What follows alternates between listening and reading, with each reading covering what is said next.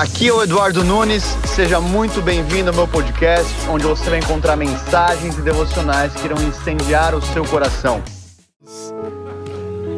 Diga comigo, Senhor Deus, o meu coração está preparado para receber a tua semente.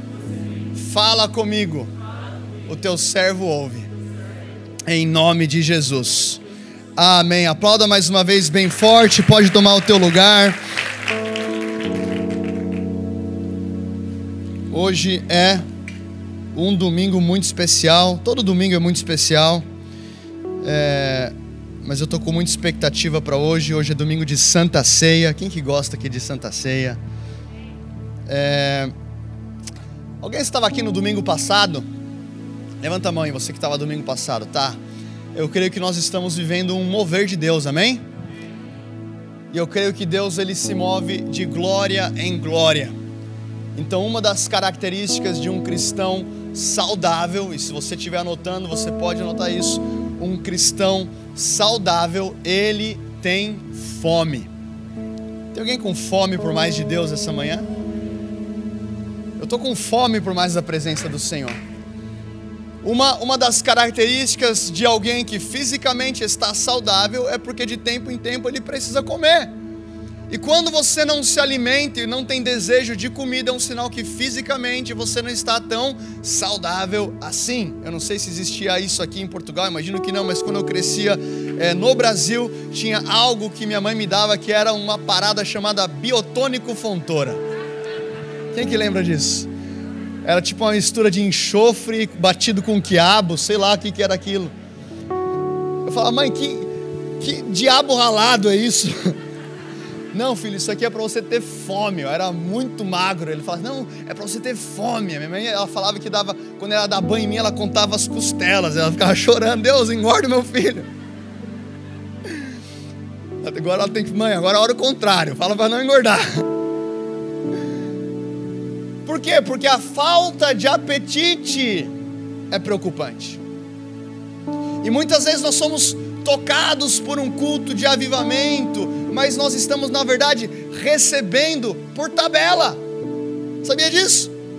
Que quando você, cara, está do lado de alguém que está extremamente faminto pela presença de Deus, às vezes Deus aparece, Deus toca, Deus se move, mas na verdade aquela pessoa que é faminta atraiu a presença de Deus e você está sendo beneficiado porque você está inserido no meio de uma comunidade que é faminta.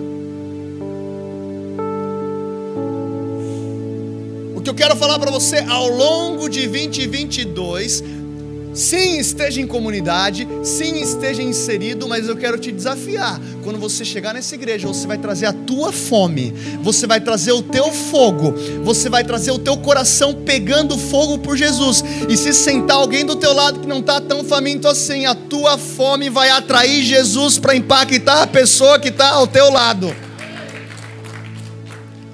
Lembra daquela mulher que pega um vaso de alabastro, ela quebra aos pés de Jesus. A palavra diz que a casa inteira ficou com o cheiro daquela fragrância. Sabe o que é isso? A sua adoração pode mudar o ambiente de onde você está inserido. Você pode entrar no teu trabalho e a tua vida de adoração vai fazer com que, cara, tem alguma coisa diferente aqui. Olha, o Ricardo chegou, cara, tem alguma, olha que presença de Deus. Tem alguém comigo aqui essa manhã? Tem alguém faminto pelo toque de Deus aqui? Tem alguém que vai reagir ao mover de Deus aqui essa manhã? Glória a Deus. Abra comigo é, em 2 Reis, capítulo 6. 2 Reis, capítulo 6, versículo 24. A palavra diz: E sucedeu depois disso que Ben-Hadad, rei da Síria, reuniu com todo o seu exército e subiu e sitiou e cercou Samaria. E houve uma grande fome em Samaria.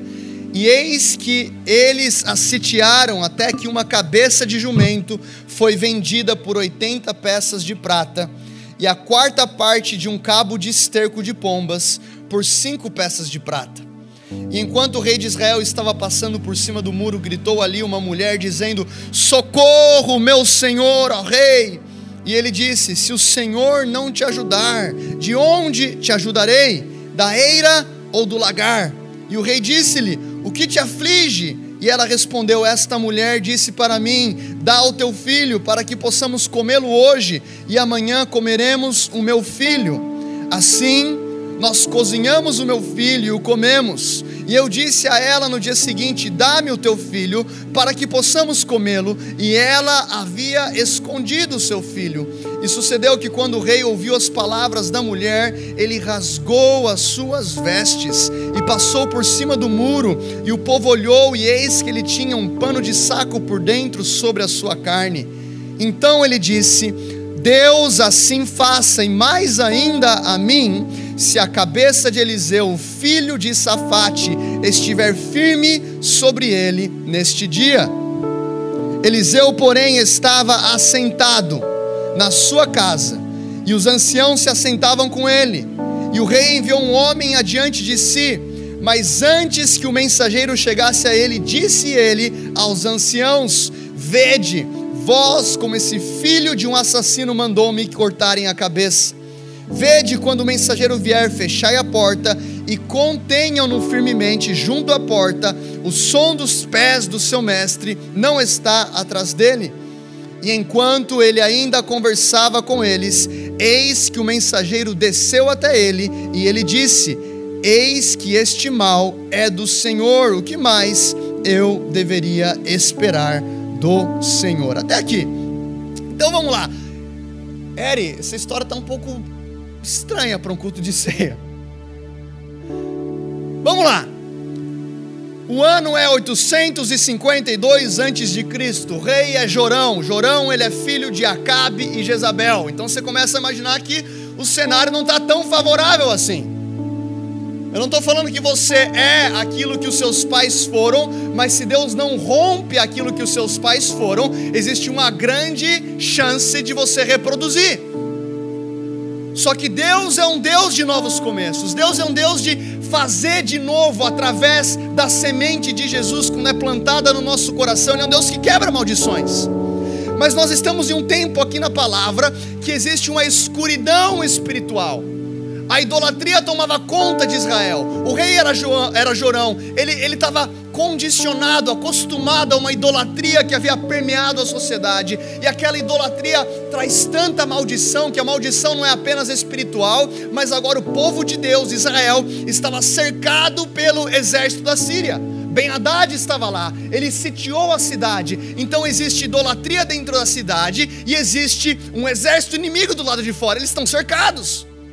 E a cidade ela vai sendo sitiada, e, e, e, como você deve imaginar, uma cidade cercada, não chega alimento, não chega provisão, e daqui a pouco as pessoas daquela cidade começam a passar fome. Aí a palavra vai dizer aqui que a cabeça de um jumento custava 80 peças de prata. Pensa numa inflação. Eu não estou falando da gasolina subindo alguns cêntimos. Eu estou falando da cabeça de um jumento, 80 peças de prata. Tem alguma mulher aqui que gosta de peça de prata? Imagina você juntando as peças de prata da tua casa para você comprar a cabeça de um jumento. E a palavra fala aqui, olha isso aqui. Uma caneca de esterco de pomba custava cinco peças de prata. Olha a inflação. E aí o rei está passeando na cidade, a cidade um caos, um caos espiritual, um caos financeiro, um caos político, e de repente uma mulher começa a gritar: Rei, rei, essa mulher aqui, nós tivemos um acordo, o acordo era que a gente ia cozinhar o meu filho, nós iríamos comer o meu filho, e, e no dia seguinte iríamos comer o filho dela, só que ela escondeu o filho dela. A revolta dessa mulher não era que ela havia perdido o filho, é que ela não tinha comido o filho da outra. Você consegue entender que quando a idolatria, quando o pecado começa a permear a cidade, a, a, a cidade uma, um, uma nação, isso vai destruindo os padrões morais, isso vai destruindo as famílias, ao passo de que aquela mãe nem se importava mais. Ela estava revoltada porque não comeu o filho da outra.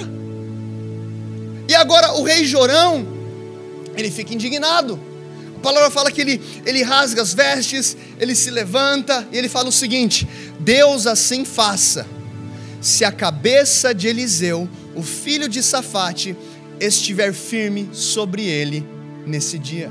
Espera aí, Então o cara é, é filho da Jezabel. É um rei idólatra.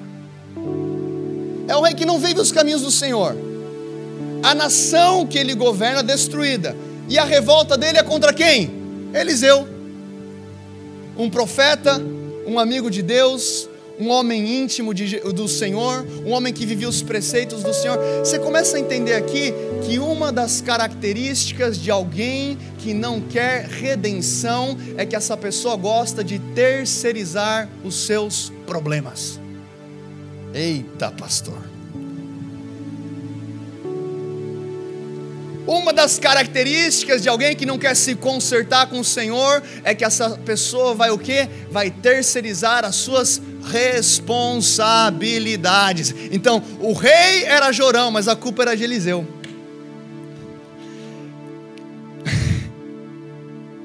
A culpa é do meu líder. A culpa é do meu antigo pastor que eu vim lá daquela igreja. Ó, não vem falar mal da igreja que você veio, porque daqui a pouco você vai estar falando mal daqui. Eita. Você está entendendo, meu irmão, que a gente gosta de terceirizar a responsabilidade? O homem cai no jardim, aí aparece o Senhor e fala assim: E aí, Adão? O que está pegando? Está peladão, né, Adão? Adão fala assim: Senhor, foi a mulher que tu me deste. Adão ele culpa as duas pessoas que ele conhecia. Ele culpou Deus e culpou a mulher. A culpa é da mulher que tu me deste. Repita comigo: esse ano eu assumo a minha responsabilidade do meu crescimento espiritual. Vocês estão comigo essa manhã? Tem alguém faminto ainda? Aí, vamos lá, agora vamos entrar no, no capítulo 7. Então Eliseu disse: Ouvi a palavra do Senhor, assim diz o Senhor Amanhã, por volta dessa hora, uma medida de farinha de trigo será vendida por um ciclo, e duas medidas de cevada por um ciclo no portão da cidade. Então, um senhor cuja mão do rei se apoiava, respondeu o homem de Deus e disse: Eis que se o Senhor houvesse de fazer janelas no céu, poderia isso acontecer? E ele disse: Eis que verá isso com seus olhos, mas não comerás. Até aqui. Repita comigo: a pessoa mais influente é a pessoa que tem a palavra de Deus. Entenda isso. O cenário é de caos, o cenário é de fome, o cenário é de escravidão, o cenário é de medo, o povo está desesperado, as mulheres estão comendo as crianças, e Eliseu está assim: ó, eu só quero falar para vocês que amanhã a medida de farinha vai custar uma peça de prata. Eu estou falando para você que existe uma geração que vai conseguir ver no mundo espiritual aquilo que Deus está a fazer. Sabe de uma coisa? Você não precisa um, ser um gênio para conseguir diagnosticar os problemas da Zion Church. Eu não estou desabafando, tá, pessoal? Não aconteceu nada, tá tudo bem. Mas você não precisa ser um gênio para talvez diagnosticar os problemas da cidade de Lisboa ou da política em Portugal. Você não precisa ser um gênio para conseguir entender que tem coisas que precisam ser alteradas, impactadas, transformadas, reformadas, amém? Você não precisa ser um gênio. O que você precisa ser é amigo de Jesus o suficiente para conseguir ver no mundo espiritual, além daquilo que os seus olhos naturais conseguem ver e contemplar. Você vai pegar na atmosfera celestial aquilo que Deus quer fazer, aquilo que o Senhor está fazendo, aquilo que Jesus está falando, e no meio de um cenário de caos, você consegue ver aquilo que a mão de Deus está prestes a operar. É por isso que Deus coloca Ezequiel num vale de ossos secos. No capítulo 37 ele fala assim: Ezequiel, esses vales aí, eles podem, esses ossos aí podem voltar a viver? Ezequiel fala: Tu sabes, Senhor. Profetiza sobre esses ossos. E Ezequiel começa a profetizar, e os ossos começam a se juntar, e a palavra diz que eles se formam em um grande exército. Sabe o que isso quer dizer? Que todo mundo via ossos secos, Deus ele via um exército. Lembra quando Deus encontra Saulo? Jesus encontra Saulo, Saulo está indo perseguir os cristãos, e de repente Jesus aparece e fala assim: Saulo, Saulo, por que me persegues? E aí Saulo fica cego, e ele vai lá para a rua direita, é, e ele está tá na casa, ele não consegue enxergar, e aí Deus chama Ananias e fala assim: Ananias, vai à rua direita, tem um homem chamado Saulo, ele perseguia cristãos, você vai falar para ele, você vai orar por ele, a vista dele vai ser recuperada. E o que, que Ananias fala? Não, esse homem é um assassino. Ananias tinha direito de falar isso, sim ou não? É claro que tinha. Era a realidade. Ele estava fazendo um diagnóstico cru da realidade, como a realidade era. E nós não podemos ser é, é, negacionistas e negar a realidade. Mas Deus fala assim: sim, sim, sim. Ele pode ser um assassino, mas para mim ele é um vaso escolhido. Na ótica terrena, ele está todo destruído. Mas Ananias, vem aqui para cima, eu quero te mostrar uma realidade diferente. Sabia que o céu tem uma realidade diferente a respeito da sua identidade? Sabia que o céu tem uma realidade diferente a respeito do teu propósito? Sabia que o céu tem uma realidade diferente a respeito do teu casamento, dos teus filhos, da tua empresa? E Deus está nos convidando como uma igreja que vai estar conectada com a realidade do céu. E você vai conseguir olhar para os teus filhos e falar assim: esse aqui vai ser um grande homem de Deus que vai impactar a política. Aquele ali vai se levantar para mudar os negócios. Esse aqui vai se levantar para avivar a Europa. Esse aqui vai para a França. Por quê? Porque você foi chamado para ver diferente, meu irmão. Você não foi chamado para dar o diagnóstico daquilo que está a acontecer, você foi chamado para receber do Espírito aquilo que Deus quer fazer nessa nação. Aleluia! Meu Deus do céu. Até ouvi uma criança falando aleluia. Você pode falar aleluia bem forte aí onde você está. Versículo 3 e havia quatro leprosos à entrada do portão. Eles disseram um ao outro: Por que estamos aqui assentados até morrermos? Se dissermos, queremos entrar na cidade, eis que a fome está na cidade, e lá morreremos, e se continuarmos aqui assentados, também morreremos. Ora, por isso, vamos e debandemos para o exército dos sírios, e se eles nos salvarem, as nossas vidas viveremos, e se eles nos matarem, tão somente morreremos. Grande plano, né? Vamos parar para analisar esse plano aqui tão profundo. Tá você e três amigos, os quatro leprosos. Por que, que eles estão fora da cidade? Você tem que lembrar, Antigo Testamento.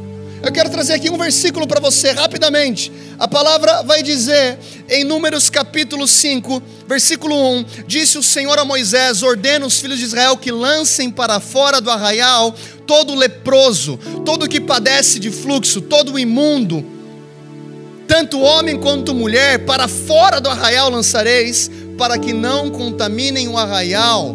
E os filhos de Israel fizeram assim, e lançaram para fora, assim como o Senhor havia ordenado.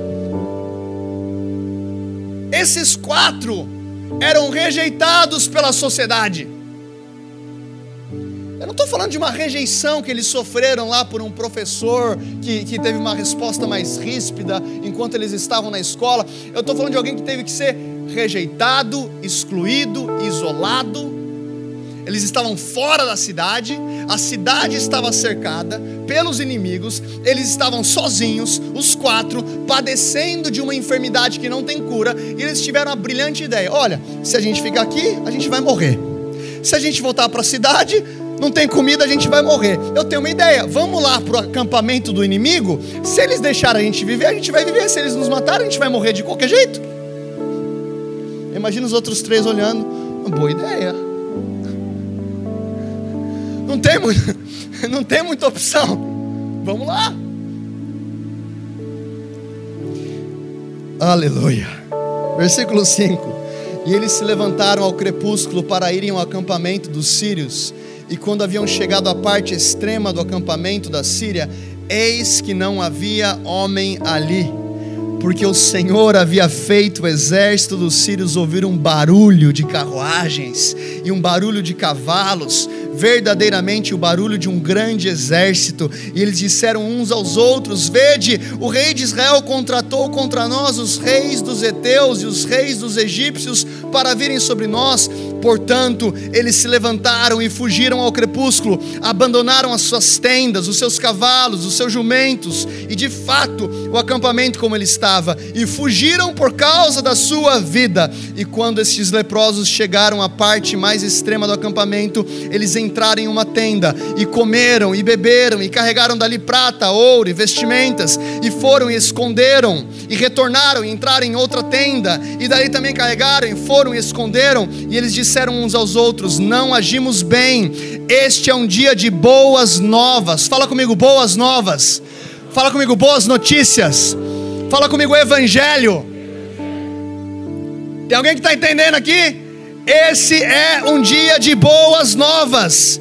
Não podemos ficar calados, nós retivemos a nossa paz. Se esperarmos até amanhã, algum mal nos sobrevirá. Portanto, venham para que possamos ir contar a casa do rei. Então vamos parar aqui por um minuto. Então, esses quatro gênios, isolados da sociedade, que não podiam ter acesso à cidade, eles têm uma ideia: se ficar aqui a gente morre, se correr o bicho pega, se ficar o bicho come, não tem o que fazer, vamos, vamos para os sírios. E eles estão caminhando em, relação, em, em direção ao exército inimigo. E quando eles chegam lá, não tem ninguém. A palavra diz que Deus havia mandado, houve um som de um grande exército. Sabe o que eu quero falar para você essa manhã? Que você não precisa contratar rei egípcio, você não precisa contratar o rei dos heteus. Quando você se move em ousadia, o céu se move em sua retaguarda. Vamos lá, vamos lá, alguém aqui. Quando você se move em ousadia, o céu se move junto com você.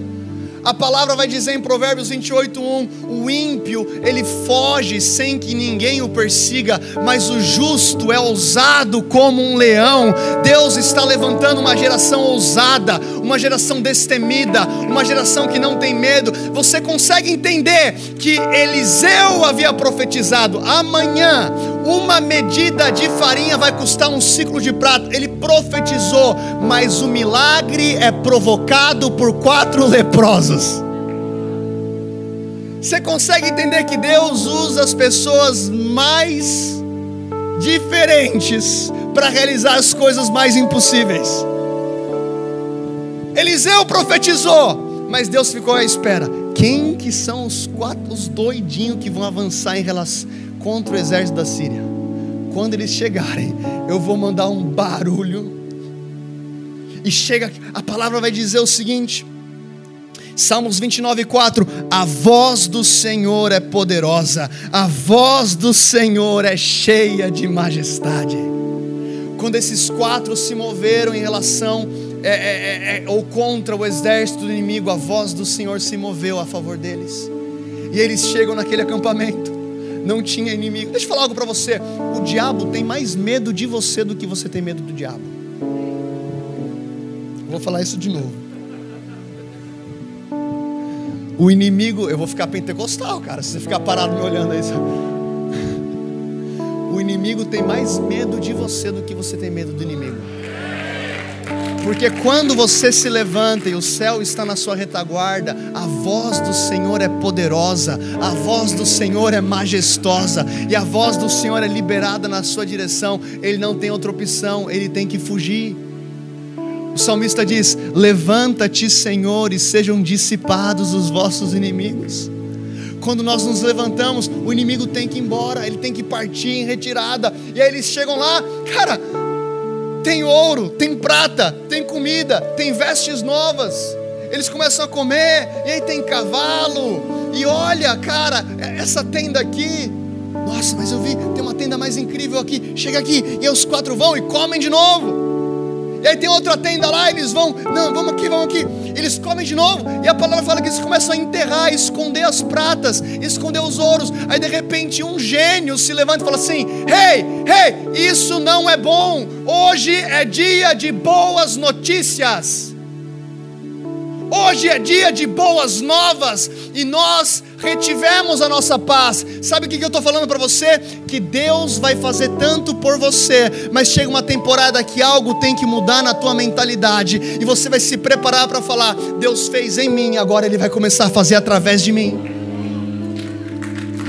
Deus fez em mim, Deus mudou a minha casa, Ele vai mudar a sua casa, Deus mudou a minha vida, Ele vai mudar a sua vida, Deus encontrou o meu coração, Ele vai encontrar o seu coração. Esses quatro leprosos entenderam que a tenda não era apenas para eles. Sabe qual que é o problema da nossa geração? A gente fica embriagado com cultos bonitos. Posso, posso entrar aí? E a gente acha que isso aqui é o fim. Um culto bom é o fim, um link legal é o fim. Meu irmão, isso aqui é apenas a tenda que você se alimenta. Meu Deus. Isso aqui é apenas o lugar que você recebe alimento espiritual, pastor. E depois, agora você levanta e você vai na direção de uma cidade que estava sitiada, vai na direção de uma cidade que estava trancada, trancafiada por causa do medo.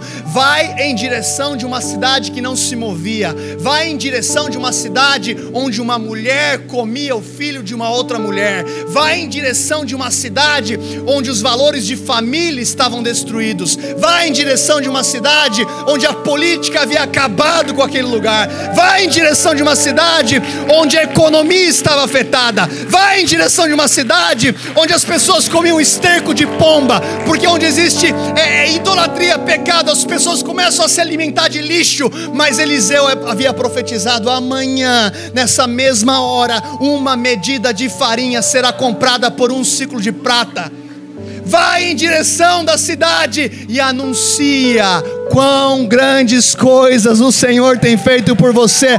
A tenda não é para você, a Zion Church não é para você ter a sua tendinha espiritual. Deus despojou o inimigo. Ele, ele expôs o inimigo, ele expôs Satanás à vergonha pública. Ele pegou a escrita de dívida que era contrária contra você e ele pregou na cruz ele pagou o preço, e agora o acampamento está livre. Você pode se alimentar, Ele vai matar a tua sede, você vai se alimentar espiritualmente, você vai comer o pão da vida. Jesus diz em João 6: Eu sou o pão que desceu do céu e dá a vida ao mundo. Você se alimenta, mas agora, hoje é dia de boas notícias, é dia de boas novas.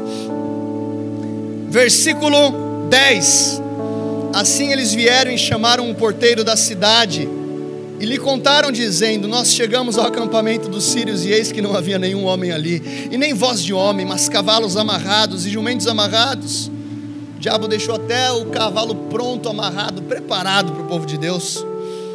Jumentos amarrados, as tendas como estavam, e ele chamou o porteiro e eles disseram: isso dentro da casa do rei. E o rei se levantou à noite e disse aos seus servos: Mostrai-vos eis agora os que os, os, o que os sírios têm feito a nós.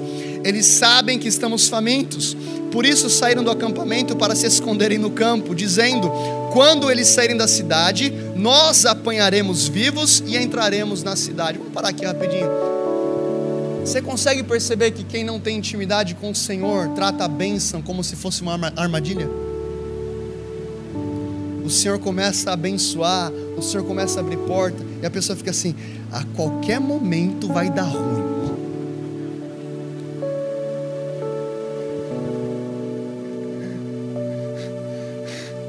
Ou só só eu que batalho com um pensamento assim de vez em quando? Eu só estou esperando a hora que esse barco vai afundar. Ou aquele ditado que tem lá no Brasil, aqui não tem, ó. Alegria de pobre dura pouco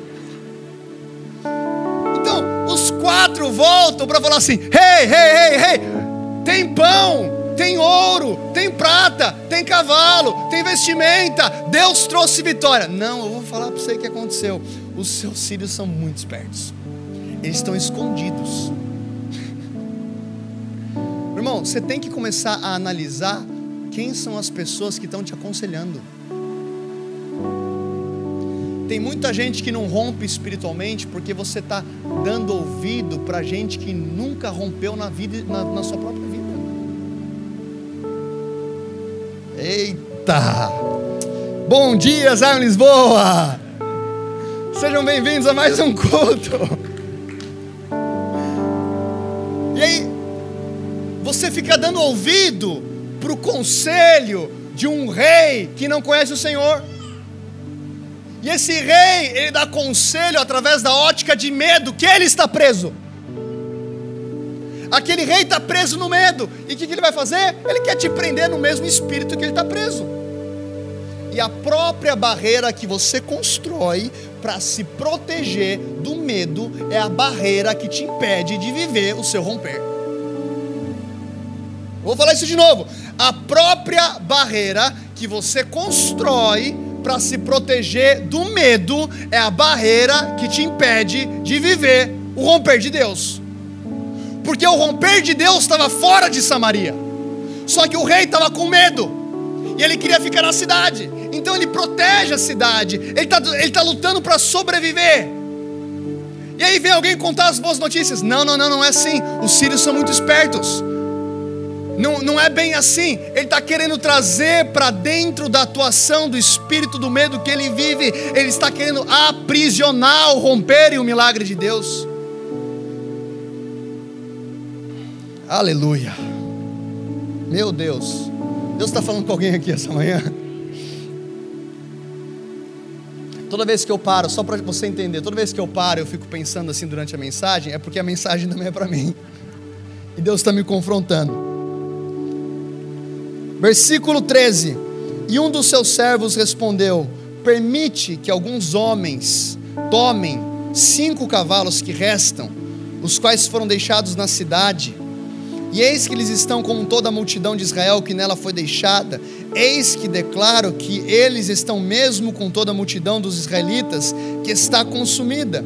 E enviemo-nos e vejamos eles, portanto, tomaram dois cavalos de carruagens e o rei enviou atrás do exército dos sírios, dizendo: Ide e veja. E eles foram atrás deles até o Jordão, e eis que todo o caminho estava cheio de vestes e vasos, os quais os sírios haviam lançado fora na sua pressa. E os mensageiros retornaram e contaram ao rei. E o povo saiu e despojou as tendas dos sírios. Assim, uma medida de farinha de trigo fina foi vendida por um ciclo e duas medidas de cevada por um ciclo, segundo a palavra do Senhor. Deus não é homem para que minta, e nem filho do homem para que se arrependa. Na mesma hora do outro dia, o milagre que havia sido proferido pela boca do profeta aconteceu. E tem gente que está profetizando: Portugal é terra de avivamento, Portugal é terra de avivamento, Portugal é porta de entrada de avivamento para a Europa. Essa profecia não é de agora, não é de cinco anos atrás, não é de dez anos, isso aqui está na agenda de Deus há muito tempo. Só que você lembra do conselheiro do rei? Ele fala assim: nem que o Senhor abrisse o portão do céu, isso aqui não aconteceria. Olha o que acontece com ele. E o rei indicou o Senhor cuja mão dele se apoiava para ter o encargo do portão, e o povo pisoteou no portão, e ele morreu, conforme, disse o homem de Deus que falou quando o rei desceu a ele. E sucedeu como o homem de Deus havia falado ao rei, dizendo: Duas medidas de cevada por um ciclo, e uma medida de farinha de trigo por um ciclo estarão amanhã por volta dessa hora e que o Senhor respondeu ao homem de Deus: Agora, eis que se o Senhor fizer janelas no céu, poderia tal coisa acontecer. E ele disse: Eis que verás com os teus olhos, mas não comerás. E assim isto lhe sobreveio, porque o povo o pisoteou no portão e ele morreu. Aleluia. Pastor, está ficando intenso, está ficando intenso, sabe por quê? Porque é hora de você receber a palavra com fé quando o profeta Eliseu, ele declarou, ele profetizou, aquele homem duvidou. E talvez aqui, você não estou falando que você vai ser, ah, pastor, você está falando que eu vou ser pisoteado. Não, o que eu falo é que a sua fé, ela morre de fome se você não alimenta ou acredita nas palavras que Deus tem para você, para sua casa, para sua família, para sua profissão, para nossa nação. Eu estou falando de uma geração que vai conseguir olhar todas as dificuldades, mas agarrar na palavra de Deus Você pode olhar para tudo de difícil que está acontecendo, mas você vai estar alicerçado na palavra de Deus. E sabe quem representam aqueles quatro leprosos? Representa a minha vida e a sua vida. Pastor, não entendi. A lepra no Antigo Testamento é uma tipificação, é algo que aponta para o pecado. É uma doença que não tem cura, é uma doença que vai se espalhando, é uma doença que é contagiosa, que ela vai se espalhando até pegar os órgãos vitais e a pessoa vai apodrecendo de dentro para fora. Era uma doença que fedia, as pessoas tentavam esconder. Você consegue entender que a lepra do Antigo Testamento aponta para algo que Jesus nos cura no Novo Testamento e nos cura no dia de hoje? A lepra que causava isolamento, a lepra que causava rejeição, a lepra que causava separação do povo de Deus. E aí o apóstolo Paulo vai falar o seguinte, em Efésios capítulo 2, 12: Naquele tempo estava sem Cristo, separados da comunidade de Israel, estranhos às alianças da promessa, não tendo esperança e sem Deus no mundo, mas, fala comigo, mas mas agora em Cristo Jesus, vós que estavam longe, fostes aproximados pelo sangue de Cristo, porque Ele é a nossa paz, o qual de ambos fez um, tendo derrubado a parede da separação que estava no meio, a parede foi derrubada, e Jesus está falando: Rei, hey, eu quero te trazer de volta para a cidade eu quero te trazer de volta para a cidade. É interessante que nós vemos lá em Marcos capítulo 1, versículo 40, um leproso aproximou-se dele e suplicou de joelhos: Se quiseres, podes purificar-me. E cheio de compaixão, Jesus estendeu a mão, tocou e disse: Eu quero, seja purificado. Esse é o nosso Jesus. Esse é o nosso Jesus. Talvez você está aqui essa manhã e fala assim: eu não, eu não, sou digno de ficar no arraial, eu não sou digno de pertencer ao acampamento do Senhor, eu mereço estar longe, a minha vida inteira eu fui rejeitada. Ah, mas eu fiz isso, isso, isso, isso, isso. Mas se você chegar diante desse Jesus, como esse leproso, e falar: se queres, você pode purificar-me, e a resposta é: eu quero, eu quero. Palavra diz aqui em Marcos 1:40, Jesus cheio de compaixão, ele disse: "Eu quero". E o que me chama a atenção é que no Evangelho de Lucas é o mesmo milagre, mas na perspectiva de um médico. A palavra diz, Lucas 5,12: Estando Jesus em uma das cidades, passou um homem coberto de lepra. Quando viu Jesus, prostrou-se em terra e disse: Se quiseres, pode me purificar. E Jesus estendeu a mão, tocou nele, dizendo: Eu quero. E imediatamente a lepra o deixou. Lucas traz uma perspectiva de que aquele homem estava coberto, aquilo tinha possuído o corpo inteiro, não tinha como esconder estava avançado, o Estado era, de, é, era avançado demais, a sociedade falava que não tinha jeito, não tem como restaurar, não tem como purificar, fica longe do arraial, mas aquele homem não encontrou um médico qualquer, aquele homem não encontrou Lucas, ele encontrou Jesus, o médico dos médicos, aquele que toca onde homem nenhum pode tocar, ele encontrou Jeová, Rafá, ele encontrou aquele que cura, o Deus que cura, e Jesus diz: Eu quero e imediatamente. Sabe o que Deus faz com o pecado que é confessado, com o pecador arrependido? Ele fala assim: imediatamente eu estou pegando esse pecado e eu estou lançando no mar do esquecimento, eu estou lançando em um local onde eu não me lembro, eu estou lançando no mar do esquecimento. Filho, filha, pode vir para a cidade, pode vir para o arraial. Eu expulsei o inimigo. Meu Deus, fica de pé onde você está. Aleluia! Chorabata sacatararabasai.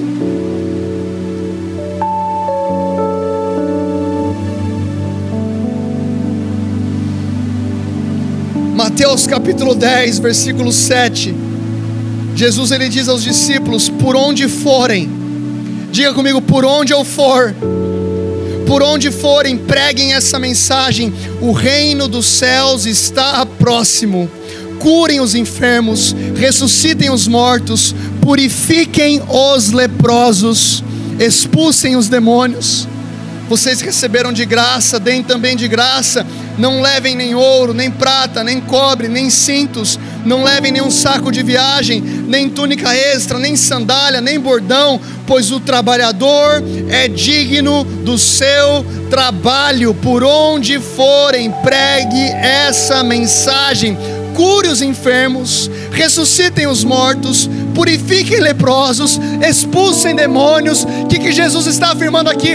Aquilo que eu fiz, eu estou delegando a vocês. Assim como eu curei leprosos, assim como eu purifiquei leprosos, Pedro, Tiago João, agora é com você. Sabe de uma coisa, Zion Church? Deus está levantando a nossa geração como uma igreja que vive a grande comissão na prática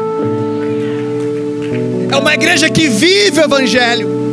Você não vai ser um espectador. Se você está aqui para ser um espectador, esse, esse ambiente ele vai começar a ficar desconfortável demais para você. Talvez você está aqui, você, é você, não é nem convertido, você é novo na fé. Eu entendo o teu processo. Isso aqui talvez não seja tão direcionado para você agora. Agora, se você está, cara, procurando uma tenda para você se alimentar, sim, vai ter alimento, sim, vai ter pão, sim, vai ter provisão, sim, vai ter palavra. Mas chega um momento que Jesus fala assim: Pedro, Tiago e João, agora por onde vocês forem, isso envolve a tua casa. Eu não vou ser o pastor na sua casa, vou ser o pastor da sua casa. Thank you. Eu não sou missionário dentro do seu trabalho, você é o missionário dentro da sua universidade. Você é o homem, a mulher de Deus lá no escritório que você trabalha, lá no restaurante que você trabalha. Você é um embaixador de Cristo, você é um missionário em tempo integral. Você é esse ex-leproso que foi curado e agora entendeu: não, a veste não é para mim apenas, essa comida não é para mim apenas. Eu preciso anunciar as boas novas, eu não posso reter a minha paz, não é só para mim. Deus vai te levantar com uma ousadia, meu irmão. Você vai receber alimento, Deus vai te tratar, Deus ele tira a nossa lepra, ele nos purifica de dentro para fora, mas chega um momento que ele fala assim: "Filho, agora vai". Ide por todo o mundo e pregai o evangelho a toda criatura. Quem crer e for batizado será salvo, quem não crer será condenado. E estes sinais acompanharão os que crerem. Imporão as mãos sobre os enfermos, eles serão curados, expulsarão demônios, em meu nome falarão novas línguas. E se beberem coisa mortífera, não lhes fará dano algum. Sabe por quê? Porque o céu está na sua proteção. Quando você se move debaixo de uma palavra, o céu se move junto com você. Quando você se move debaixo de uma direção, o céu se move junto com você. É uma geração que não tem apenas a palavra profetizada de Eliseu, nós teremos a palavra profética, mas uma geração destemida, que não vai se contentar em viver dentro da tenda.